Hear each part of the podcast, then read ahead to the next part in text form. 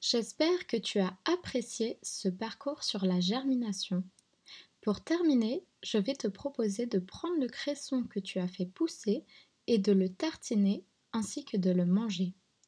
Tu peux aussi expliquer à quelqu'un d'autre comment ton cresson est arrivé sur ta tartine.